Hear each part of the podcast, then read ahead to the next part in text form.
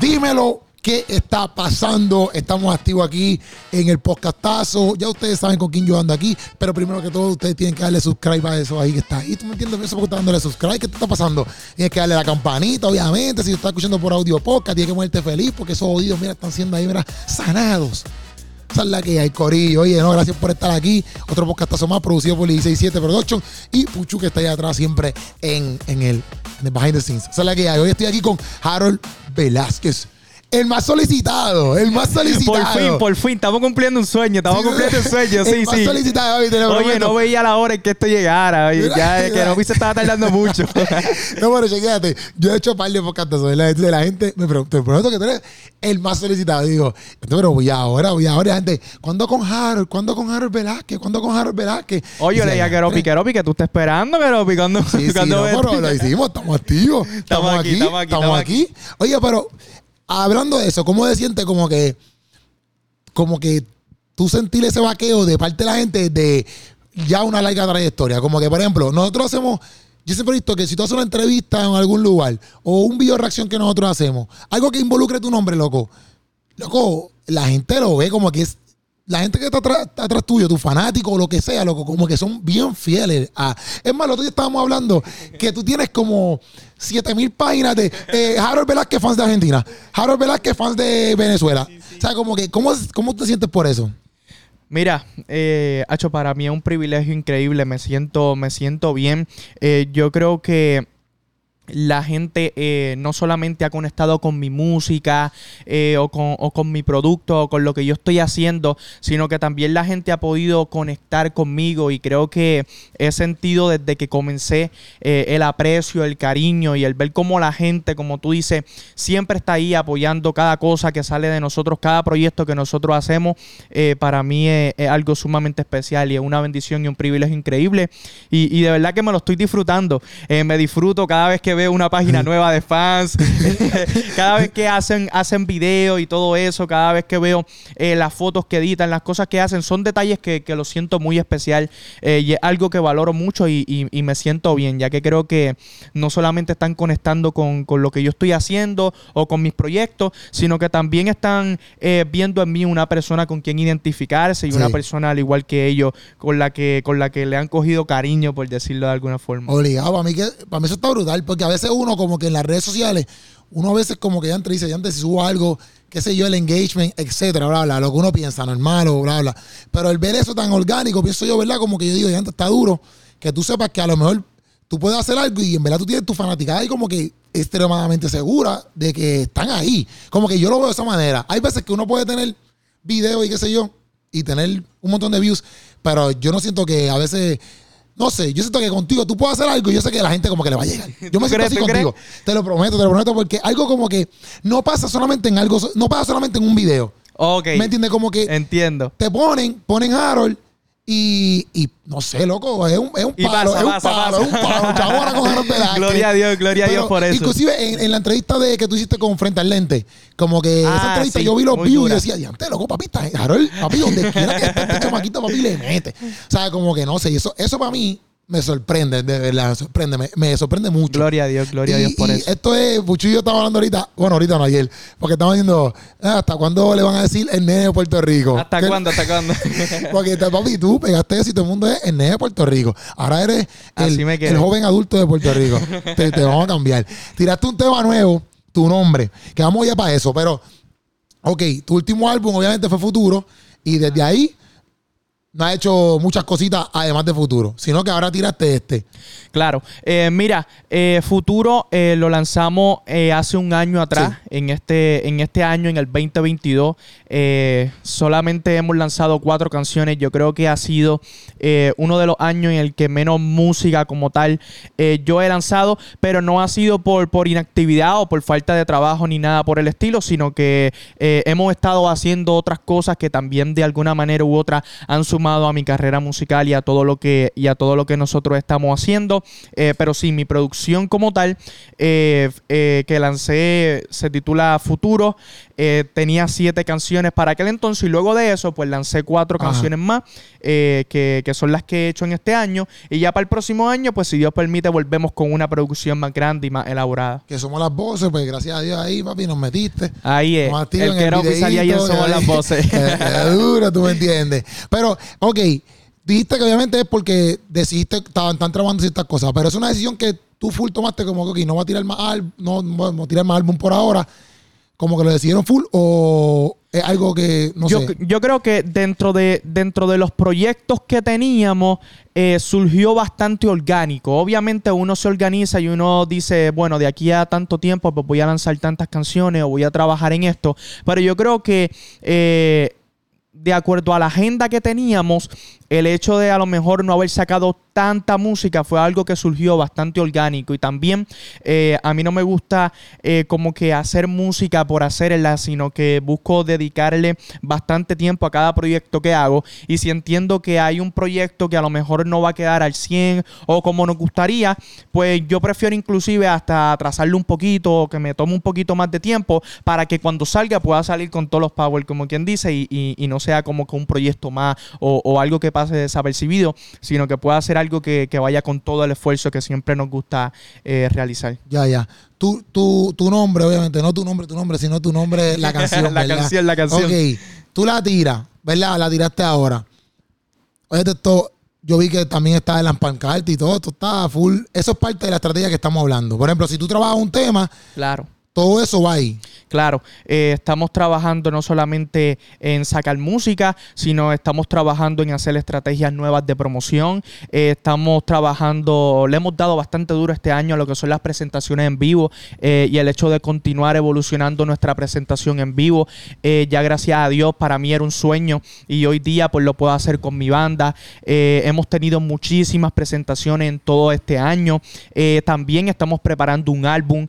Eso que son cosas que, que- se van sumando a mi carrera, que a lo mejor las personas como que no lo están viendo o no lo pongo todo el tiempo en las redes sociales, pero detrás de cámara se está haciendo el trabajo y, y- yo creo que es cuestión de que poco a poco eh, ese trabajo que estamos haciendo detrás de cámara eh, vaya saliendo, pero sí son muchas cosas como eso que tú mencionaste de la promoción y todo eso. Pero esto de que dices como que, por ejemplo, cuando tú eh, dijiste como que has estado evolucionando, evolucionando en el sentido de que, por ejemplo, hecho ciertas cosas en las presentaciones para ir evolucionando y ahora estás con banda, etcétera. Claro. Ok.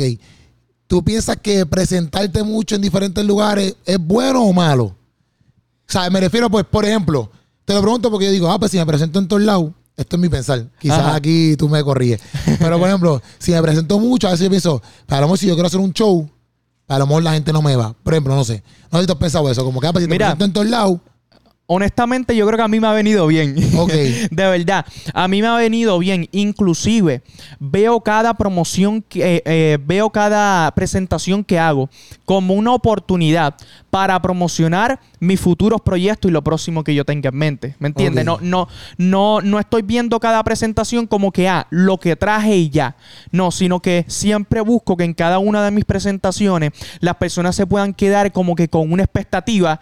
Cuestión de que si yo decido hacer algo, la persona puede decir, si hizo esto aquí, cuando vaya a hacer un concierto más elaborado, pues puedo ir, ¿me entiendes? Como Ya. que siempre yo creo que, que he utilizado las presentaciones y, y todo ese tipo de cosas para mostrar como que un preview de lo que pudiese venir si en algún momento yo hago algo más grande. So que a mí me ha venido bien y yo creo que eso me sirve para continuar promocionando mis canciones, eh, para continuar obviamente sustentando lo que yo estoy haciendo y para continuar llevando mi carrera musical a, a un nivel diferente cada día. So que yo creo que por lo menos a mí me ha venido bien.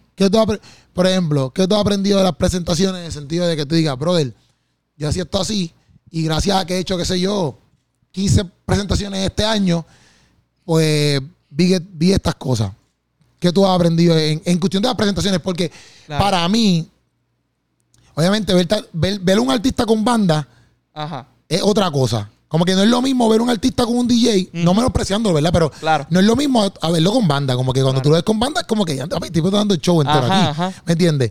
Entonces, pues obviamente me imagino que cuando tú empezaste, obviamente, pues no era, no está quizás tan punchado como ahora. Claro. Y obviamente quizás cuando haga quizás un choliseo, está más punchado que ahora. Claro. Pero ¿qué cosas tú has aprendido respecto a esos performances de banda y toda esa madre? Wow, yo creo que cada presentación es como que una, una práctica nueva y yo creo que todas me han servido eh, para evolucionar en la manera en la que me dirijo al público, eh, desde detalles tan simples como de la forma en la que entrar al escenario, de la forma en que salir del escenario, eh, de la forma en, en la que puedo interactuar con el público, de la forma en la que puedo interactuar con mis músicos durante la presentación, cómo puedo también desenvolverme mejor prácticamente a la hora de cantar mis canciones. Ok. Eso que yo creo que ha sido una escuela y una práctica para todo. Cada presentación me sirve eh, para yo continuar evolucionando. Obviamente nosotros eh, no solamente hacemos presentaciones, sino que nosotros hacemos ensayos como tal. Eso que en el ensayo ahí nos dedicamos, eh, repetimos las cosas muchas veces, nos aseguramos de que todos los detalles queden bien. Eh, pero obviamente pues cuando ya tú estás en el escenario, que tienes público, que tienes otros elementos que en el ensayo no están, pues te sirve también para pulirte Obligado. mejor y, y para tener una práctica, como quien dice, más, más fogueo, ¿me entiendes? No sí, tanto. obligado, obligado, porque ahí tú ves como que, ah, mira, reaccionaron a esto. Claro, es o la qué cosa. sé yo, quizás están Claro, ahí. inclusive yo he hecho arreglos eh, en, mi, en mi repertorio. A lo mejor cuando yo comencé eh, ten- te- tenía un orden.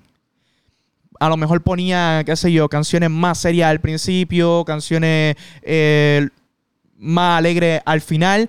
Y luego con el pasar del tiempo, pues lo he ido modificando, ¿me entiendes? Ya. So que yo creo que cada presentación me ha, me ha servido para yo ver cómo reacciona el público, eh, para yo ver cómo nosotros eh, podemos continuar mejorando. Y yo creo que el sueño de, de cada cantante es poder eh, hacer su concierto, poder llevar su, su presentación en vivo a otro nivel. Y yo creo que por lo menos a mí me ha venido bien tener muchas presentaciones yo creo que me han servido de preparación. Y pasa lo mismo en la música que, por ejemplo, como en la comedia, que, por ejemplo, yo puedo ir para un sitio y a lo mejor la gente reacciona a un chiste y después voy para otro sitio con eso mismo y esa y la gente no reacciona a ese chiste, pero para nada. Como que la gente dice, Claro. como que a lo mejor acá en una presentación tiene un, un, un solo, una guitarra y todo el mundo acá. como que, ah, y Exacto, tú dices, exacto, exacto. Para todas las exacto. presentaciones quiero solo Exacto. guitarra. Y después hiciste otra y el solo de la guitarra no funcionó. Sí, sí. Sí. Eso.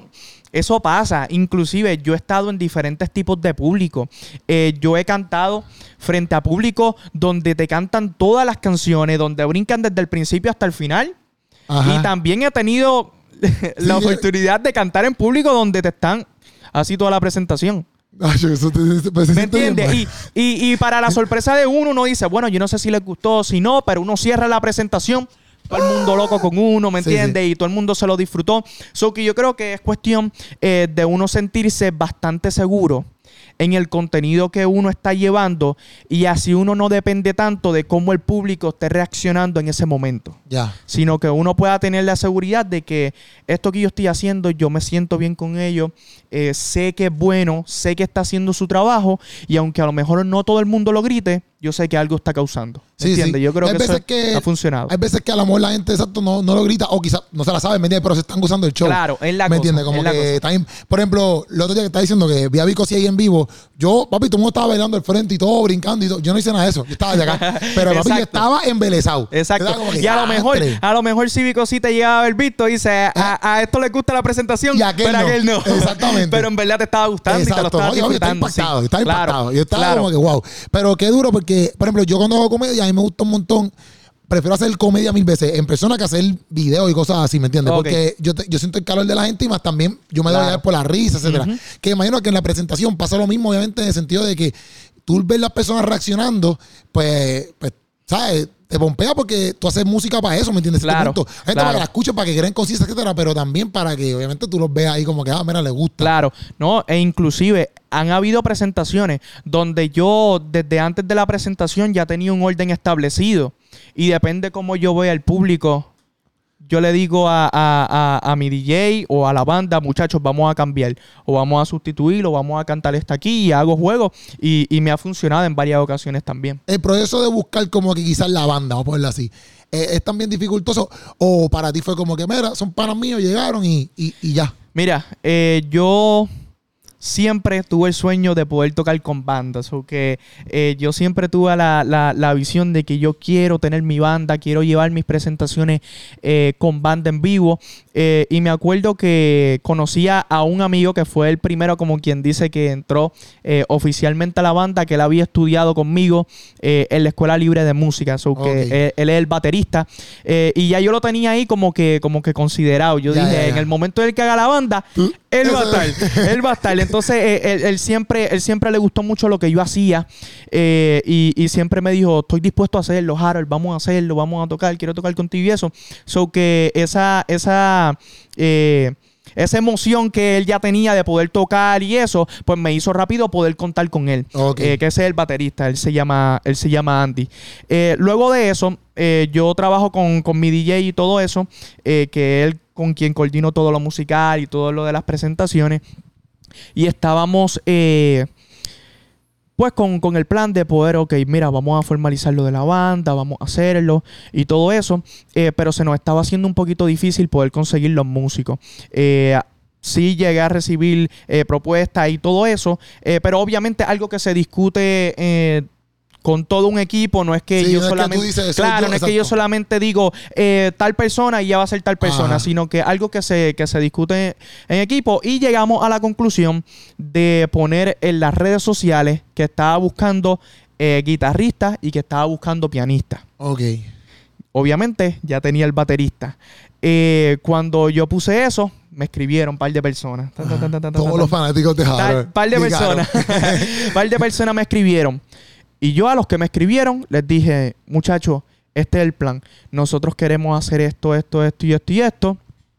Si a ti te gustaría participar y te gustaría formar parte, envíame un video tuyo tocando alguna de mis canciones. Ya. Ahí comencé a recibir videos de diferentes personas eh, tocando diferentes de mis canciones y todo eso.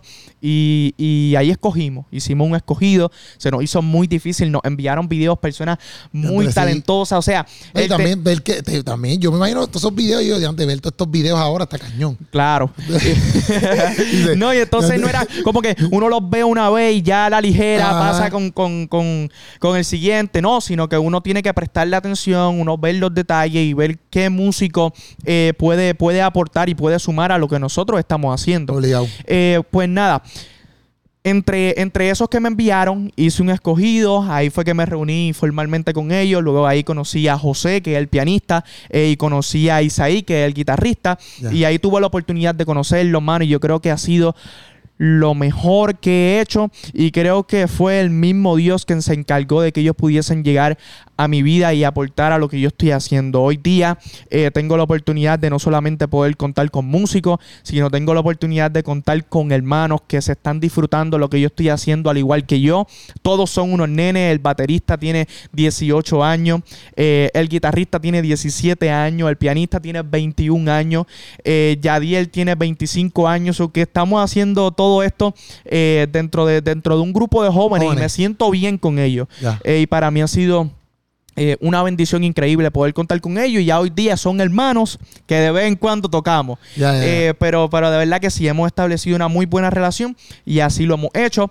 Luego de eso, pues se añadió Yamil también, que, es mi hermano menor, eh, que está como corista y todo eso. Y también está mi otro hermano mayor, que, está, en las fotos y todo eso. que, me siento bien, me siento privilegiado de poder contar con, con, con este equipo que Dios me ha regalado y de esa manera, pues fue que surgió la banda. Yo eh, siempre he creído eh, en comenzar cosas desde cero. A mí nunca eh, me ha preocupado no tener nada. Inclusive en mi carrera musical, cuando yo comencé, yo no tenía nada, yo no tenía ningún tipo de recurso y aún así me lancé a hacerlo. Y yo creo que en mi vida he hecho muchos proyectos completamente desde cero, sin tener nada, y he visto como Dios se ha encargado eh, de, abrirnos las puertas, de abrirnos oportunidades y de permitir que rindan frutos. Y así ha sido también con el proyecto de la banda. Como quien dice, no nos conocíamos, ellos no se conocían, yo no los conocía a ellos, pero decidimos hacerlo, todos teníamos el interés, las ganas y gracias a Dios eh, nos ha salido súper bien. No duro y engranaron. Que esa es la cosa también, porque es la cosa. Pero engranaron. Que yo, yo lo he visto, por ejemplo, en vivo y lo he visto, por ejemplo,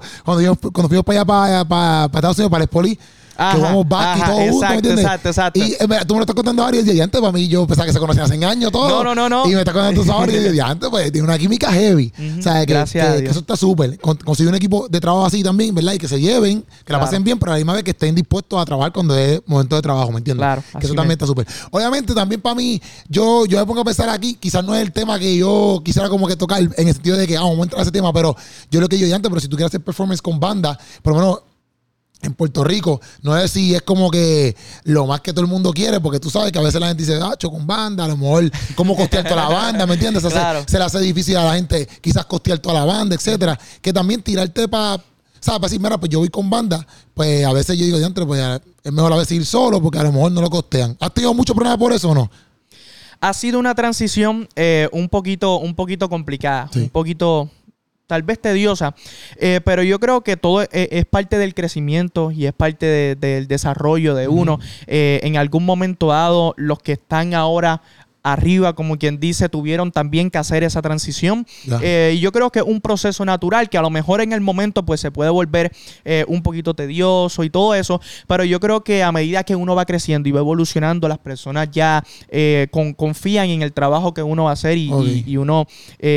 como quien dice, a través de lo que uno hace, les deja saber que sí vale la pena el poder llevar, como quien dice, todo el trabajo completo. Y además de que yo y mi equipo de trabajo siempre hemos buscado ser bastante accesible con las personas. Eh, yo amo hacer música, a mí me encanta hacer música desde que tengo uso de razón.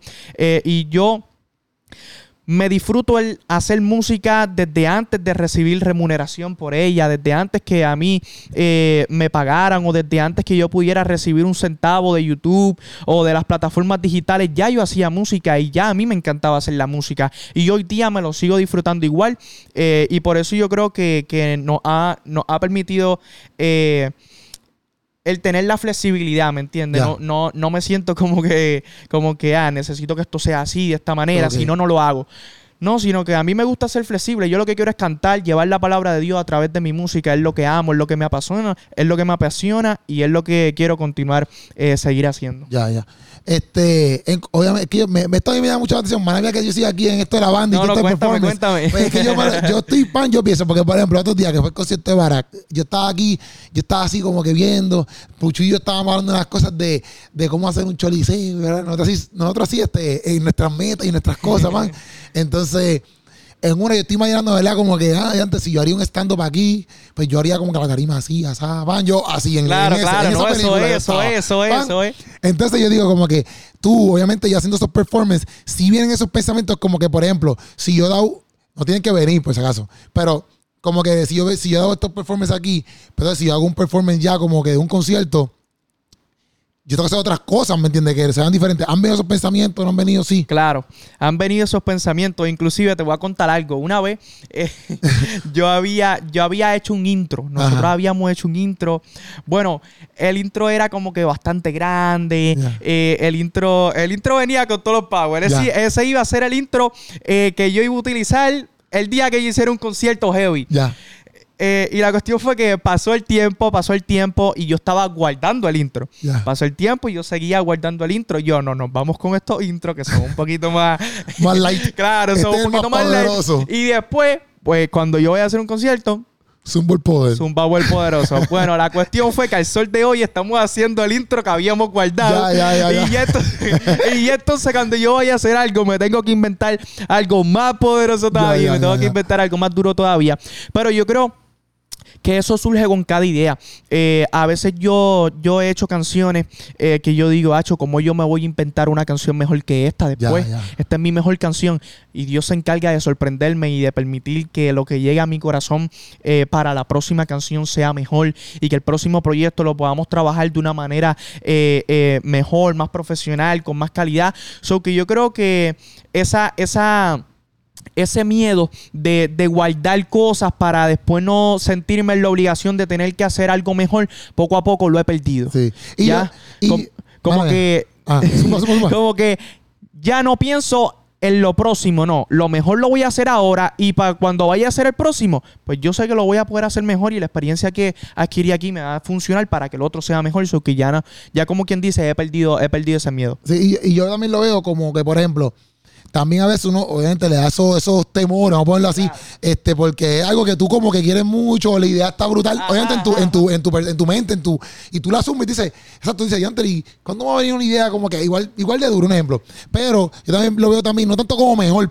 porque yo pienso que hablando obviamente de tu contenido también, este, yo pienso que obviamente todas las canciones que tú has creado, aunque sí hemos, podemos, podemos decir como que los videos han mejorado porque compran mejores eh, cámaras, etcétera, igual que quizás las pistas mejoran porque obviamente eh, eh, siguen mejorando, qué sé yo, un montón de cosas, pero a lo que voy es al mensaje, ¿me entiendes? Como que al fin y al cabo el mensaje, como que yo creo que eso es que como que, uno sienta el mismo amor todo el tiempo por esa canción nueva que tú estás creando. No sé si me que me dice, como que, que, te apasiona igual que cuando tú hiciste tu primer álbum y que te sientas como que, aunque a lo, porque a veces la gente me dice a mí, ah, a mí me, eh, el mejor video tuyo que Ropi es tal. Papi, ese video es de hace tres años atrás. Ajá, yo considero que mis videos, mis mejores videos son ahora. Exacto. Pero a esa persona le gustó ese video por, por el mensaje, ¿me entiendes? Claro, claro. Cada canción es especial, cada, cada canción eh, va, va a marcar alguna vida y cada persona siempre va a tener su favorita. A veces hay personas que me dicen, eh, mi favorita es esta canción. Y yo digo, ya, esa canción, esto yo lo hubiese mejorado, yo hubiese cambiado esto en esta canción.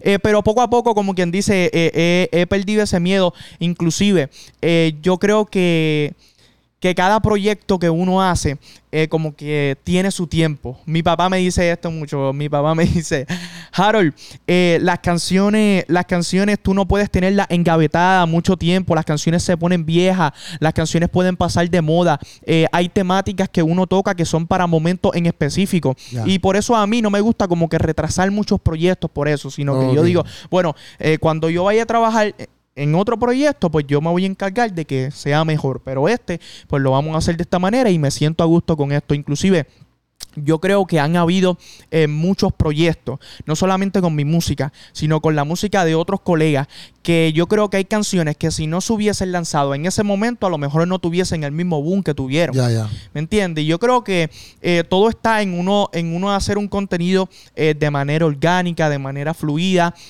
Yo tampoco soy de escribir muchas canciones ni de estar escribiendo todo el tiempo. No, yo escribo lo que voy a sacar y cada canción que yo escribo es la próxima que hace turno para salir.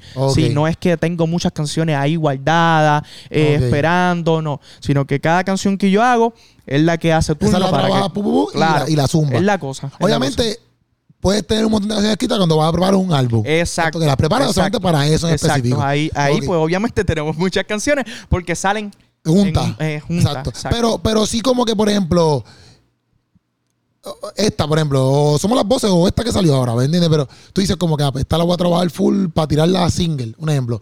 O, o tú sabes ya como que, ok, si yo, si, si en enero, un ejemplo, yo voy a tirar un álbum, yo sé que todas las canciones que vengan ahora, como todavía yo no estoy en enero, para esto que tirar ahora como single.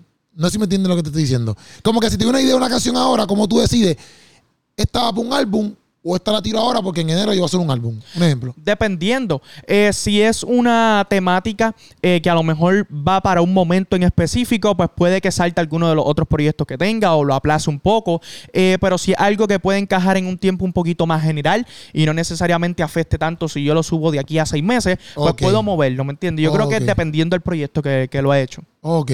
Esta, tu nombre. ¿Cómo llega, ¿Cómo llega la inspiración? Obviamente estamos hablando aquí. Yo vi un cantito del video porque no lo he visto por lo que te dije. este, pero eh, sé que se trata de la persecución a los cristianos, por lo que viene el video, en el clipcito. Este, y sé que, que eso también por, por, por, por la temática, por lo que estás hablando. Claro. Eh, pero, ¿por qué viene esta idea entonces de, hacer una canción como esta? Mira, esto ha sido un tema que a mí siempre me ha, me ha llamado la atención eh, y siempre me, me, he interesado bastante por él. Eh, en el momento en el que me surgió la idea eh, de poder hacer esta canción, eh, sabía que no estaba hablando de cualquier tema, no estaba hablando de cualquier cosa. y yo creo que lo primero que hice antes de comenzar a escribir la canción fue nutrirme bastante sobre la realidad que otros cristianos están viviendo. una realidad que a lo mejor nosotros no estamos tan al tanto o que sí conocemos un poco, pero a lo mejor la vemos un poquito de lejos. Pero yo quise nutrirme bastante y poder ver realmente con números, con especificaciones, con nombre, todos los detalles de lo que realmente esas personas estaban viviendo para que cuando yo fuese a hacer la canción, pues yo pudiese hablar obviamente con fundamento, que yo no estuviese hablando disparate o de un tema que desconocía. Eh, y así fue que lo hice. Me surgió la idea de la canción, me nutrí bastante sobre el tema y comencé a escribirla. Eh, lo quise hacer eh, como si yo fuese una persona que estuviese atravesando por una eh, de esas situaciones. Eh, para mí fue algo bastante complejo, ya que le tengo muchísima estima a cada uno de los cristianos que están pasando por esa situación y creo que no es cualquier cosa y no es cualquier tema, sino que hay que tocarlo con muchísima responsabilidad y eso fue lo que, lo que intenté hacer y de esta manera fue que surgió esta canción llamada Tu Nombre. Sí, yo... Yo, por ejemplo, apunté, es que obviamente aquí tienen un montón de barras que están bien duras. yo, estaba, dando a apuntar las pan y, y apunté pales, ¿me entiendes? Sí me di, no es que me di cuenta, porque quizás estoy bien al carete yo, pero como que en una parte, cuando te empiezas a hablar como que de, de, de por ejemplo, vamos a empezar, vamos, vamos, a organizar mis pensamientos, porque yo me vuelvo loco. Dale, dale, tranquilo. Y, pues, ¿Sabes que tú empiezas, pues esto es por tu nombre, ¿verdad? Tu mano me sostiene cuando la esperanza se esconde, dispuesto a enterarlo todo por, tu nombre. Estamos, hablando, estamos hablando de eso. Entonces dice, me gusta obviamente todo lo que empieza porque dice, en este lugar no importa si el aire funciona. Claro. Pan, en este lugar no importa si las ofrendas son... son si se ofrendaron poquitas personas. Se ofrendaron poquitas personas. No importa si el templo no te impresiona. Aquí, un, aquí es un delito si su nombre se menciona. No peleamos por faldas o pantalones, no perdemos tiempo por opiniones, no existen concilios y por ahí para abajo sigue. Entonces, obviamente yo, yo leo esto y también más adelante tú dices otras cosas, ¿verdad? Pero que también en el tema de cara a cara de futuro, Ajá. como que dice estas cosas que también tú dices, como que ya, no sé si lo veas, si, si estoy equivocado, tú me, obviamente tú me corrí, pero claro. como que llamándole la atención en este punto de que no peleamos por falda ni pantalones, no peleamos el tiempo de opiniones, eso pasa en cara a cara, en cierto punto, ¿o no? Ajá, sí, como, sí. Que, como que las opiniones no están dividiendo yo sé que es cara a cara la canción, ahora yo estoy confundido. Sí, sí, yo creo que sí. Este, ah, dice, a las pequeñas diferencias no estamos inmunes. Menos opinión, yo creo que es menos opinión. No, ahora estoy No, pero en cara a cara también yo digo, a las pequeñas diferencias no estamos inmunes, pero no pueden ser más grandes que el amor que nos une. También digo para Decir y menos, menos opiniones. Yo de eso hablo muchas veces también. Ah, pues yo creo que es menos opiniones. Yo creo que es menos opiniones. Será. Pues la cosa es que yo decía, antes él, él, viene como que con esto desde acá de alguna manera.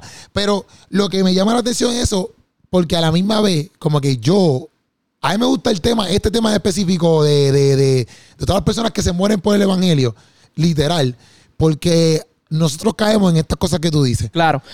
Mira, eh, cuando yo hice esta canción, yo no quería eh, que se viera como que una, un cristiano que está pasando por esa situación está criticando a los de a los que no estamos pasando por esa situación de persecución, sino que yo quería que se que se establecieran las prioridades de ellos.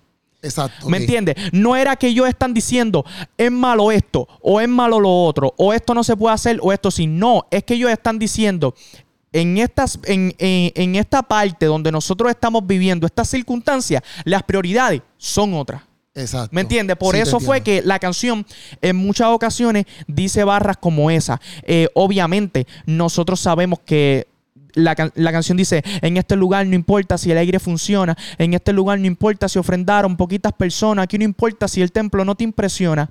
Y después dice, oh, no menciona cosas que son malas, porque ninguna de esas cosas obviamente son malas, pero dice, aquí es un delito si su nombre se, menciona. O sea, aquí estamos atravesando por otros problemas que no son los que están atravesando allá, ¿me entiendes? So que no es como que una crítica de aquellos cristianos para los cristianos que no estamos siendo perseguidos, no, sino que es eh, una canción que deja saber la prioridad de ellos y que nos funciona a nosotros para nosotros poder bien evaluar nuestras prioridades y entender qué cosas estamos poniendo primero y qué cosas deberían ir después. Eso duro. Porque, ¿sabes? Pienso que yo, yo no lo vi como tiraera, no lo vi así.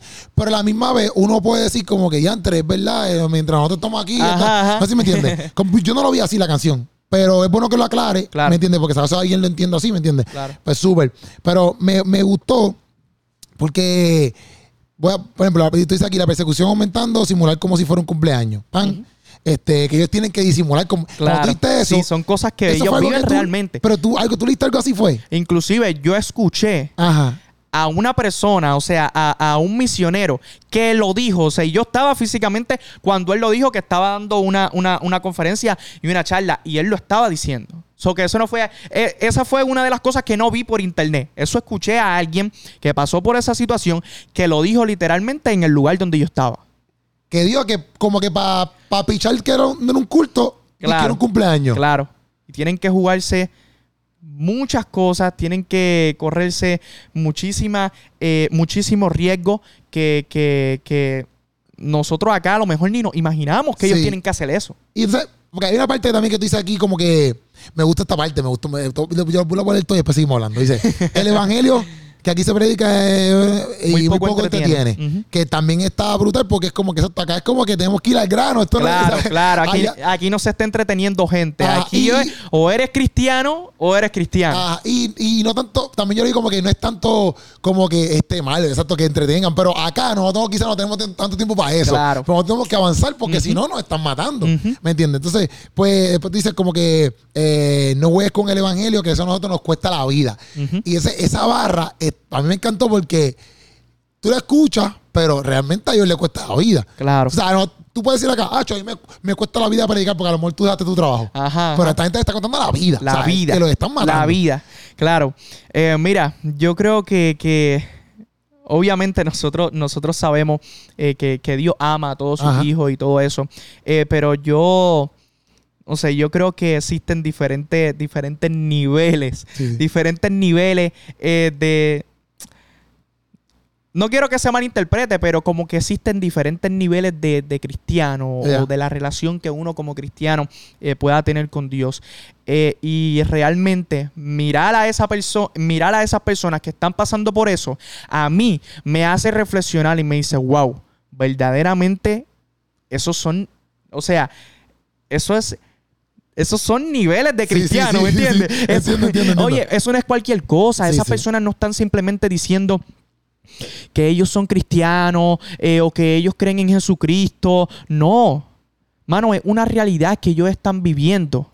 Que es o reconocer a Jesucristo y arriesgarte a perder tu Todo. vida, arriesgarte a perder tu familia, arriesgarte a perder todo lo que tienes. O, o nada, no eres nada, ¿me entiendes? No es como, no es como que existe un término medio, un tipo de cristianismo light.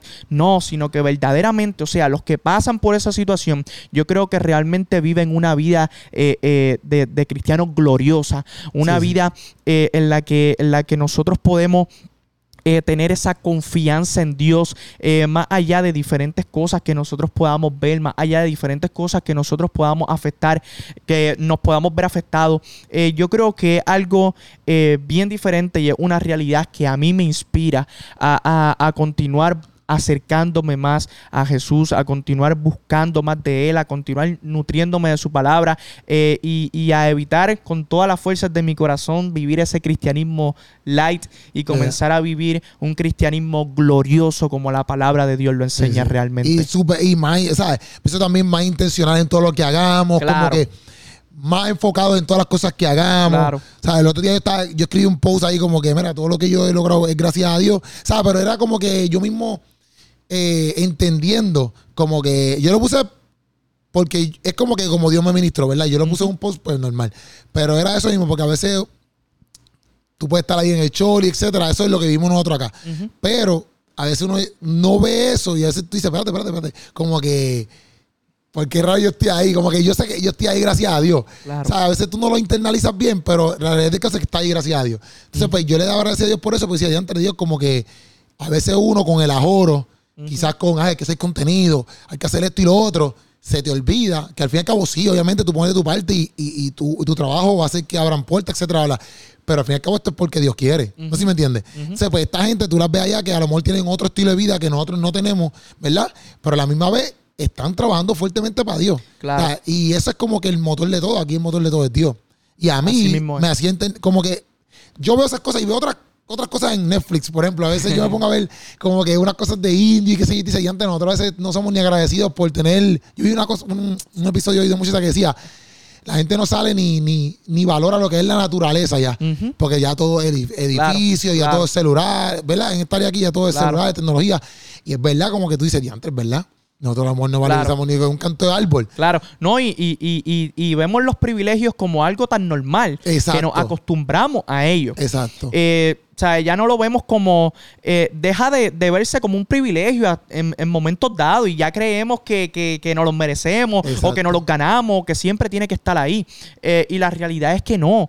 Eh, la realidad es que, inclusive nosotros, aunque creamos que no tenemos nada, aún así tenemos por qué darle gracias a Dios. Literal. Aún así somos eh, abrazados por la gracia y la misericordia de Jesús. Porque si nosotros nos ponemos a pensar, ni siquiera nosotros merecemos el privilegio de estar vivos. Literal. Nosotros somos inmerecedores de todo. O sea, a nosotros no nos hemos ganado nada. Nada. Eh, a nosotros no, no, no nos toca una partecita de nada porque nos hemos, fa- nos hemos fajado por Sí, sí. ello.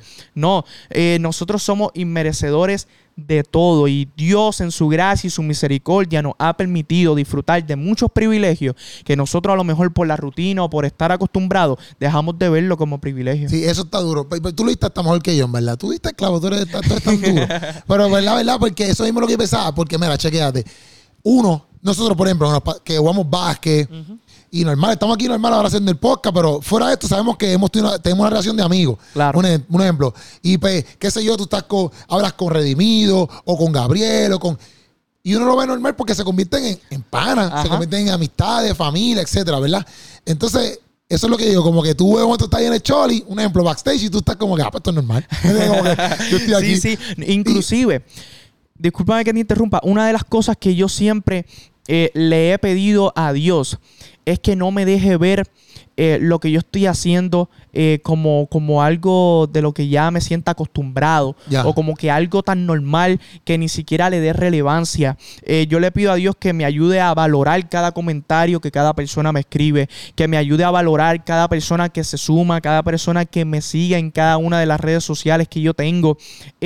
Porque muchas veces nosotros tenemos este, este privilegio, tenemos la, eh, esta bendición y nos acostumbramos tanto que, mano, le, le perdemos hasta, hasta el valor que realmente sí, esas sí. cosas tienen. Y una de las cosas que yo siempre le he pedido a Dios es eso, que no se me vuelva tan normal que lo desvalorice, sino que siempre pueda tener claro el privilegio, la bendición y lo que, y lo que realmente significa el poder hacer lo que estoy haciendo, el poder recibir eh, los comentarios que recibo, el poder ver cómo a través de lo que Dios ha puesto en mi corazón las personas eh, vienen a Él, son salvas, son restauradas. Yo creo que, que, que una de las cosas que más le he pedido a Dios en mi carrera es que no me deje acostumbrarme a eso. Sí, y eso te lo, yo te lo traigo porque, porque a veces, cuando uno cae como que en, en normalizar lo Claro. que sé yo, pero uno no las adrede, uno no las adrede, sino como que uno puede caer en eso porque es un ser claro, humano. Es, claro, es, no- Ajá. es normal, Entonces, es normal. No es como que, ah, yo sí he hecho la película, ni nada por el Ajá, estilo, ajá. ¿me entiendes?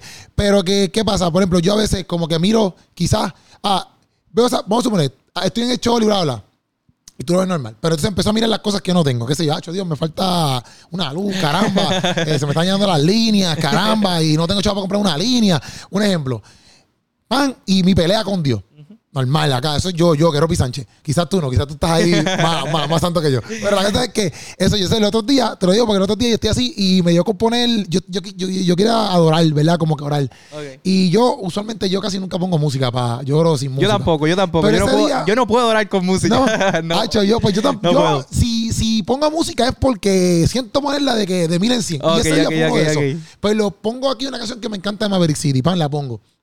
Y algo me dice como que, no, ponla en Home Theater. En, el televisor, en Home Theater. Yo, Hacho, pues, yo no quiero ponerla, pero estoy en la guerra. Y yo, Hacho, pues dale, la voy a poner aquí. Pan, la pongo.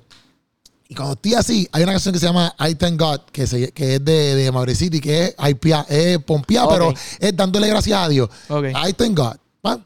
Entonces, en una, yo veo así, pan, Aaron Moses, ¿verdad? Cantando, y atrás está Karen Espinosa cantando y qué sé yo. Y papi, en ese momento yo tengo una pelea con Dios en mi mente porque yo tengo, me hacen falta tantas cosas, tengo que pagar esto, pagar lo otro.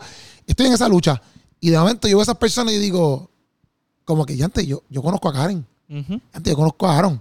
Y papi, Dios como que mismo me decía como que, loco, tú te estás quejando. Claro. Y tú conoces gente que yo te he puesto ahí. Claro. Y no es porque ellos sean, no es porque yo sea más que nadie aquí. Ni ellos sean más, todos delante de ellos somos iguales. Claro. Pero hemos tenido una- unos privilegios, por uno así, que por uno a veces estar quedándose, a veces ni lo, uno lo ve. Y no es porque tú lo lograste, es por pura gracia de Dios, ¿me entiendes? Entonces, yo decía, diante de Dios. Papi, a mí me dio un, un- un cantazo. Ajá, Yo decía, diante de Dios, yo soy un mal agradecido. Ajá. Yo soy un mal agradecido, ¿me entiendes? Porque mismo al fin y al cabo, vuelvo y repito, no estoy diciendo que ellos son un. Karen Espinosa a veces son unos cheches y ay, calabar. No estoy diciendo Claro. eso. Es El privilegio que he podido tener de conocer a esos Claro. tipos de artistas, un ejemplo. He estado con ellos, me he sentado con ellos, hablo con ellos.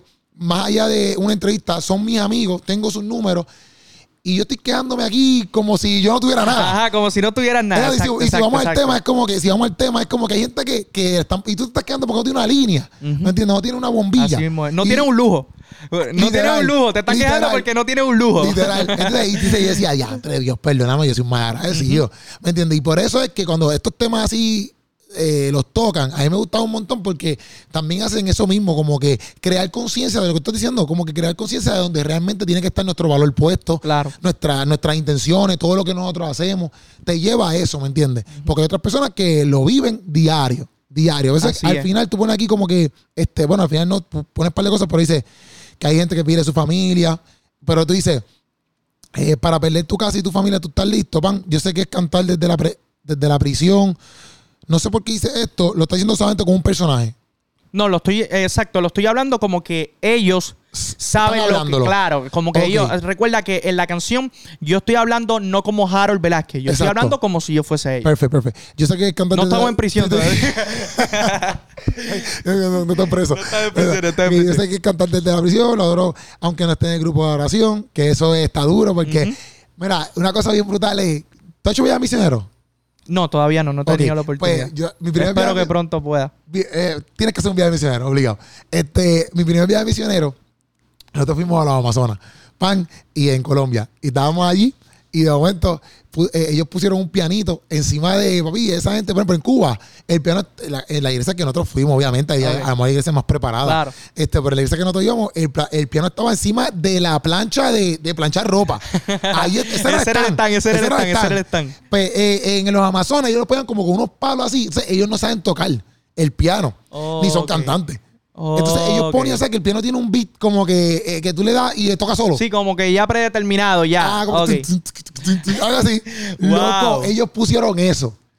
Y ellos, papi, pero cuando te digo que en el Amazonas, te digo que esos no son cantantes.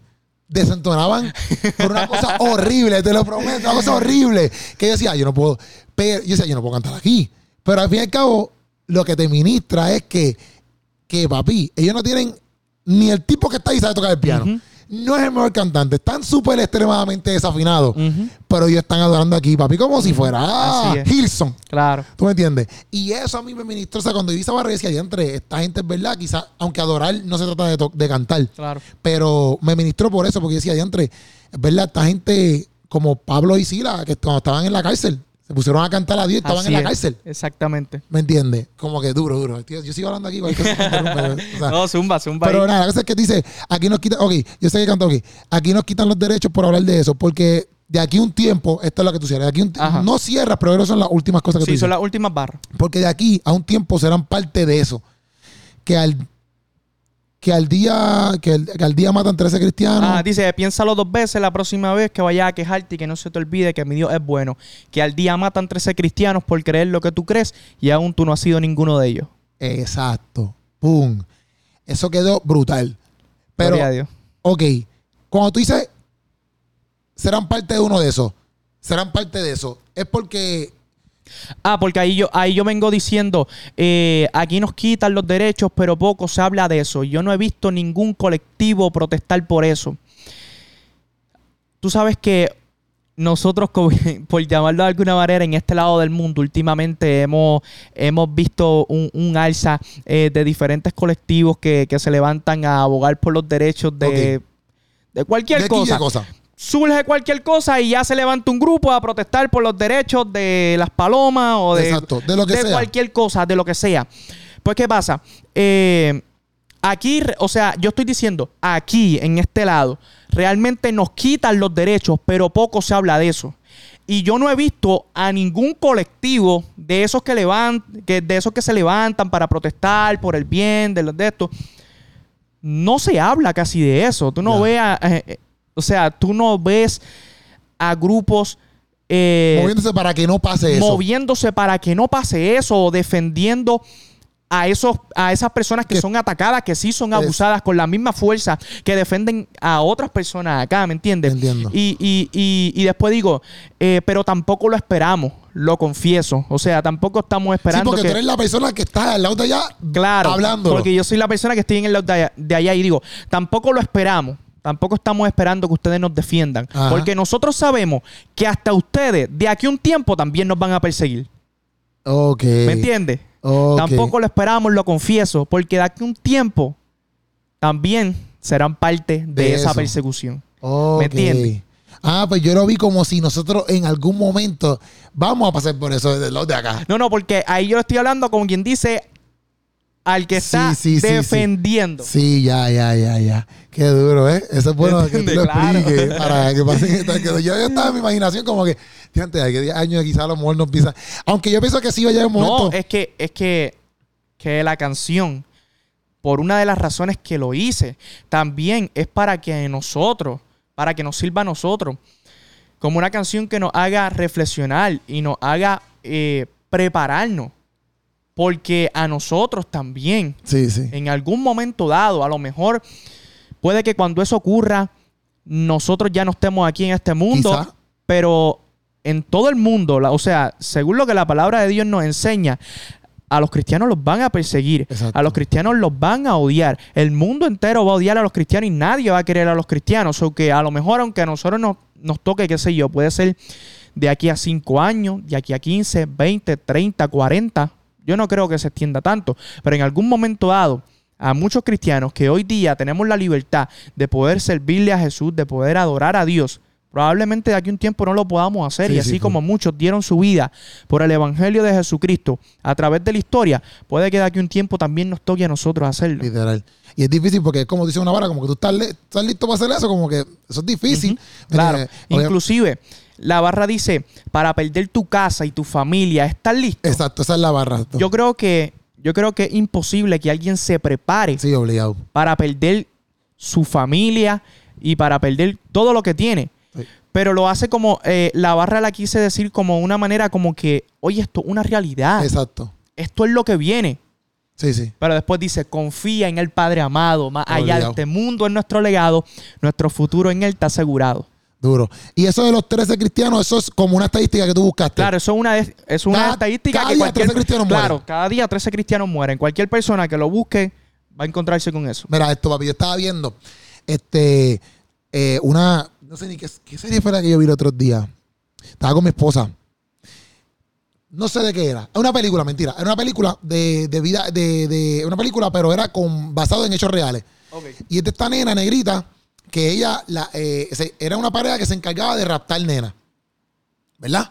Y raptar nena, un revolú, no te lo voy a contar, pero no la cosa es que al final dicen que al año en Estados Unidos raptan un millón de nenas Wow. para tráfico humano.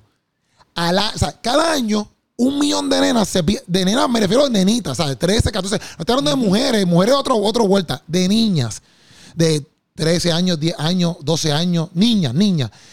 Un millón loco al año. Wow. ¿Y tú sabes cuántas consiguen? El 10%. Papi, eso es nada. Nada. Pero que ella decía, yo decía Samantha, yo decía, Samantha, está bien loco, porque obviamente en la película te van mostrando cómo hacen entonces, entonces, entonces lo que era.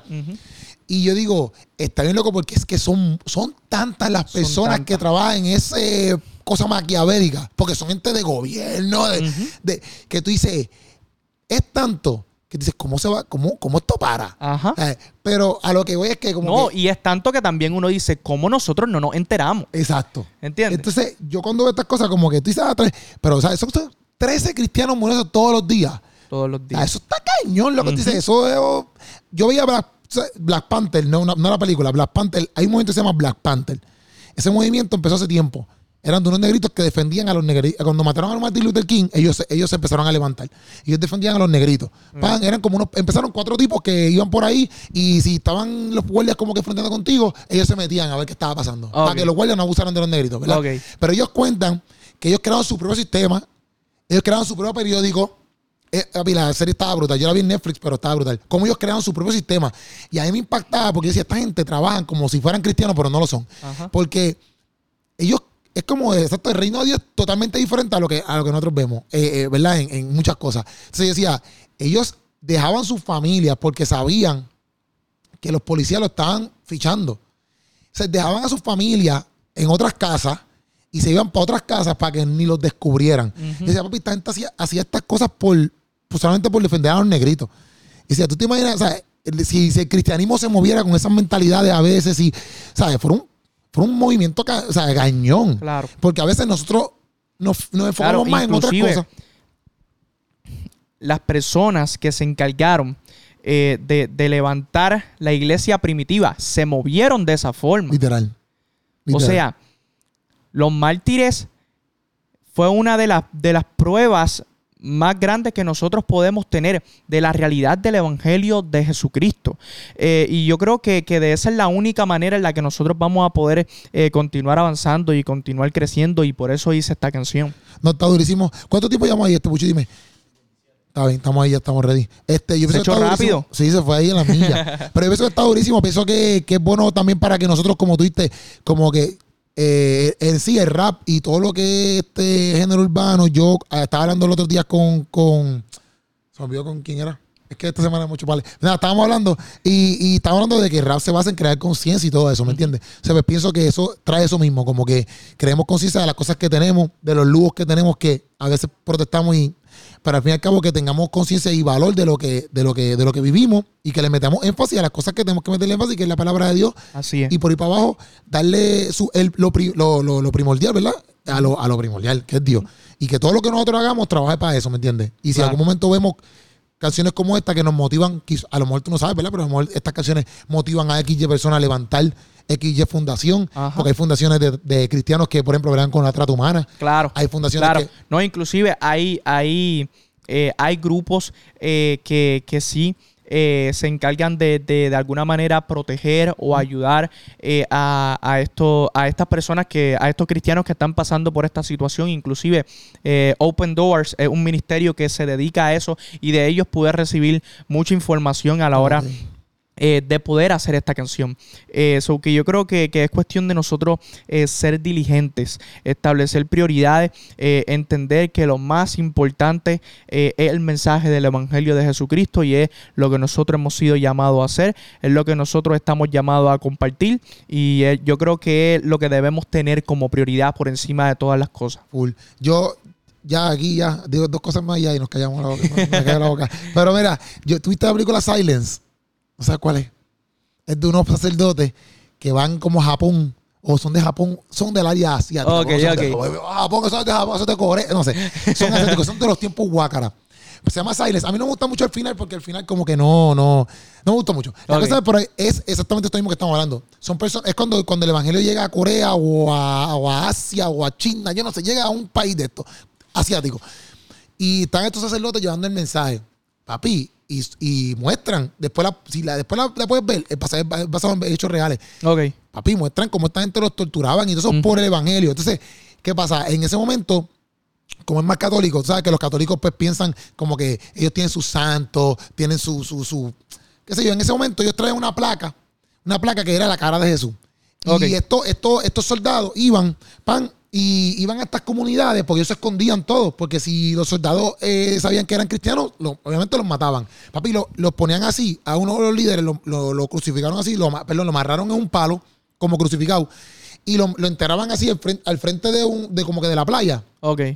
Y era como que una playa que la marea venía alta y esa marea te iba a ahogar en cierto punto porque tú estás ahí todo el día, días, días, días Entiendo, deshidratado, sin comer entiendo. sin nada, y eso va, te va ahogando más el sol te va quemando y te, Entiendo. esas eran las torturas que le hacían. Una y en cosa una, loco, sorprendente. en una pasa, ¿verdad? Había uno que no, yo nosotros decíamos que esos somos nosotros los cristianos, porque se llamaba Chico o algo así. Y cada vez, loco, cada vez que, que venían, ellos tiraban esa placa al piso, esto, los soldados tiraban la placa al piso y decían, si ustedes no son cristianos, tienen que pisar la placa y escupirla. Ellos lo veían como que la placa era algo sagrado. Entiendo. Y los que no se atrevían, pues obviamente eran cristianos y entiendo. los mataban. Entiendo. Entonces, papi, pero yo- ese, él, él- él había perdido a toda su familia. Wow. Y cada vez él iba y, y la pisaba, porque decía, no, yo no me pueden matar, le tenía miedo. Y la pisaba.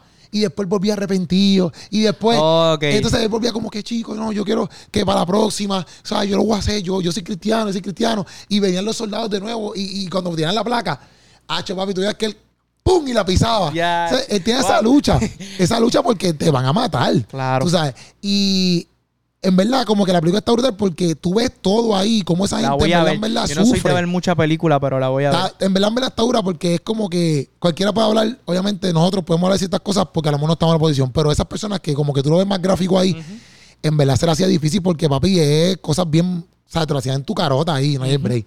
O sea que a mí me gustó mucho la canción porque me gusta mucho ese tipo de temas.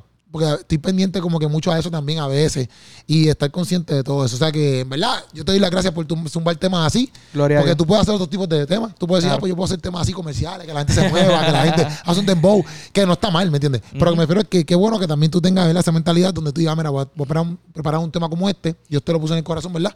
Y que tú lo puedes traer solamente por traerlo y correr conciencia, no pensando en que si hace número o no hace número, olvídate de eso. Esto es lo que va, esto es lo que tenemos que hacer y vamos por encima. Claro o sea que que es sí. súper duro. Vienen más cosas por ahí. Vienen más cosas por ahí. Antes de que termine el año, eh, cerramos con, con un tema más que tenemos. Eh, va a ser una sorpresa bien especial.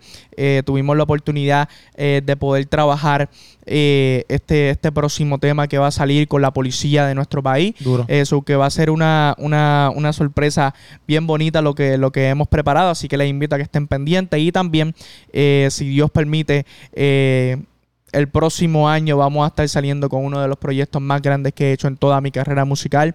Estamos trabajando bastante eh, para que no sea un proyecto más, sino que para que pueda ser un proyecto que realmente bendiga, que realmente cambie vidas, que realmente transforme y que las personas se lo puedan disfrutar y que el nombre de Jesús sea exaltado por encima de todas las cosas. Así que también les invito a que estén bien pendientes a eso. Duro. Estamos ahí, papi, por Catazo Ready to Go. Ustedes lo escucharon aquí, Harold Velázquez en la casa rompiendo. este Y después cuando asume el proyecto y lo que sea, sabe que lo invitamos para acá de nuevo para que ustedes se gocen. Esa es la que hay, Corillo. Gracias, Harold. Seguro que sí, gracias a ti. Un sueño cumplido y era hora.